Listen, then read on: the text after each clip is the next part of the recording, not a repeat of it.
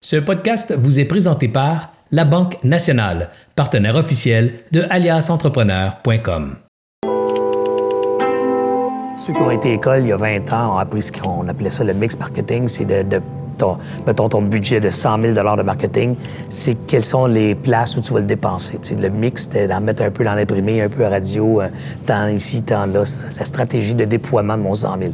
Ça n'a pas changé aujourd'hui, sauf que les sphères de développement sont plus grandes. Et euh, la beauté, je trouve, dans tout ce qui est le marketing numérique, c'est, contrairement à tout ce qui existait avant, Là, on a des mesures précises du résultat. Combien j'ai investi en dollars, combien j'ai eu de retour en dollars mesurés, combien j'ai eu de conversion, combien j'ai créé de clients.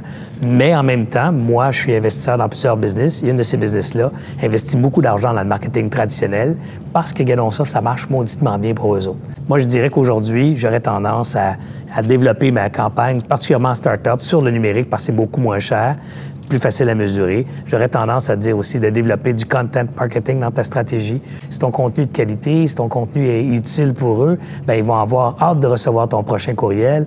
Ils vont, ils vont avoir une attache à, ton, à ta marque. Et du coup, bien, là, tu vas en bénéficier parce que cette attache, cette reconnaissance à ta marque va se traduire inévitablement en adoption, en vente tôt ou tard dans, dans la chaîne de consommation. Il y a Gary Vaynerchuk qui a publié beaucoup de livres sur le sujet, quatre ou cinq livres sur le content marketing à différents égards, qui appelle ça le, marketing sur les, médias, sociaux, là.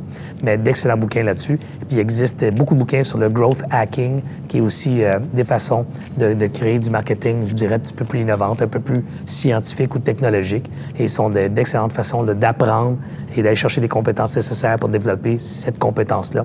Même si c'est pour la donner à l'externe, à une firme expérimentée là-dedans, je te suggère d'aller chercher le minimum de compétences pour être capable d'argumenter avec eux leur stratégie, de bien les comprendre puis de bien les choisir également. Sinon, c'est un buffet ouvert. Ils vont, ils vont eux autres décider comment tu vas faire ta business puis comment tu vas réussir.